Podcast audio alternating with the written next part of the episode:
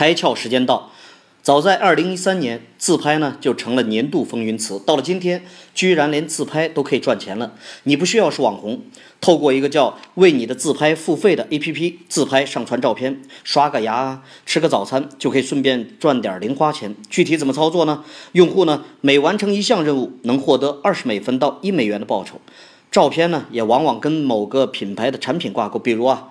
佳洁士的任务就是使用你最喜欢的佳洁士产品刷牙时拍一张照片，他们能收集呢那些调查公司根本收集不到的信息，比如百分之十一的男性使用者在刷牙的时候呢不会穿上衣，下午四点到六点呢竟然有一个刷牙的高峰期。